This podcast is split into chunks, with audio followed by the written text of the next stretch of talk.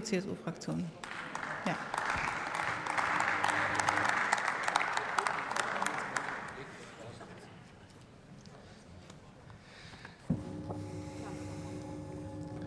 Sehr geehrte Frau Präsidentin, liebe Kolleginnen und Kollegen!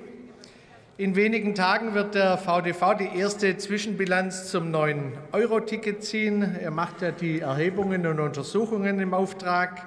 Und ich bin mir sicher, dass der ausreichend Material für zahlreiche Jubelmeldungen aus den Ampelfraktionen hergeben wird. Unter den Tisch fallen wird aber in diesen Pressestatements ganz sicher, dass, wenn man sich die Zahlen genau anschaut, auch zahlreiche Menschen in Deutschland beim 9-Euro-Ticket auf der Strecke geblieben sind. Die Schere zwischen Stadt und Land zeigt sich auch in der Nutzung dieses Billigangebots. Während sich das Ticket in Berlin vornehmlich in der Nutzung für Freizeitverkehre großer Beliebtheit erfreut, bleibt auf dem Land bei mir auf der Alp die Begeisterung völlig aus. Denn völlig überraschend fährt auch dort für 9 Euro im Monat kein einziger Bus mehr. Die Antwort auf diese Problematik ist eigentlich allen Fraktionen im Haus bekannt. Wir brauchen mehr Fahrzeuge, wir brauchen mehr Personal, dichtere Takte, attraktivere, modernere Angebote und das gerade in der Fläche. Aber das kostet Geld. Und dieses Geld hat man eben jetzt prioritär eher in ein Billigticket gesteckt, als es dort einzusetzen, wo es im ÖPNV dringend benötigt wird. Und ich muss schon sagen, liebe Kolleginnen und Kollegen, ich wundere mich etwas über Ihren Antrag. Eine pauschale Ticketsubventionierung mit der Gießkanne statt zielgerichteter Entlastung von sozial Schwachen. Und was mit den Nutzerinnen und Nutzern auf dem Land passiert, ist Ihnen auch egal. Denn jeder, der sich mit dem ÖPNV in Deutschland auskennt, weiß, die beiden Forderungen in Ihrem Antrag, nämlich Billigtickets und gleichzeitiger Ausbau, passen einfach nicht zusammen.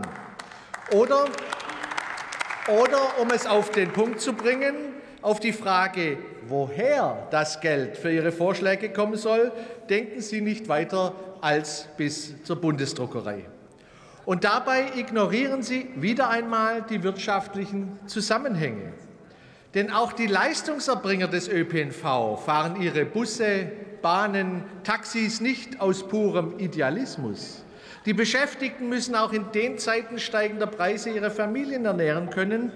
Den Unternehmen steht schon allein aufgrund der Antriebswende erhebliche Investitionen bevor und an der Lohnschraube wollen Sie ja obendrein noch drehen. Und das besonders Ironische an den derzeitigen Hilfsmaßnahmen ist ja eigentlich, dass vom Tankrabatt die ÖPNV-Unternehmen viel, viel weniger profitieren als der private Autofahrer mit seinem Diesel- oder Benzinfahrzeug. Meine Damen und Herren, in wenigen Wochen werden sämtliche Hilfsmaßnahmen der Bundesregierung auslaufen.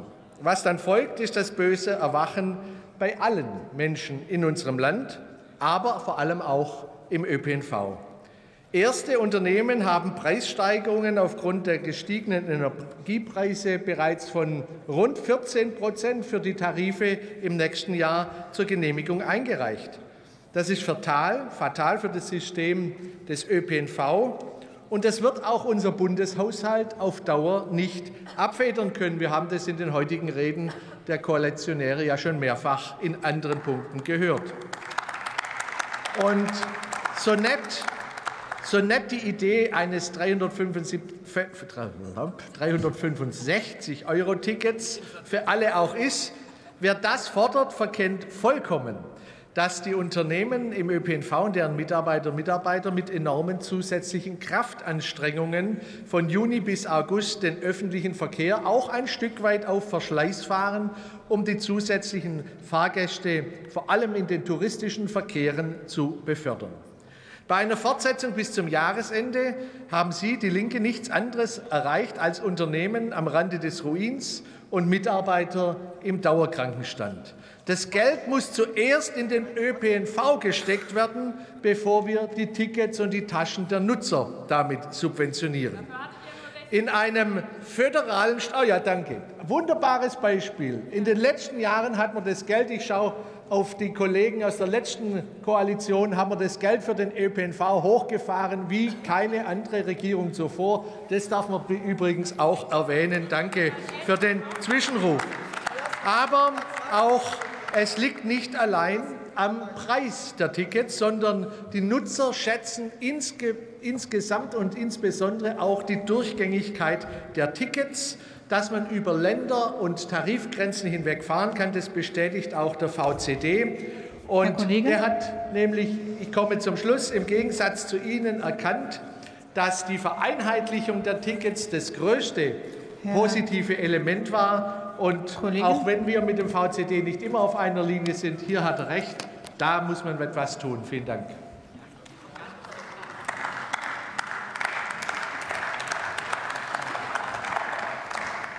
Ich weise noch einmal alle darauf hin, dass die namentliche Abstimmung um 14.25 Uhr geschlossen wird und äh, gebe jetzt das Wort an die Kollegin Nike Slavik für Bündnis 90 Die Grünen.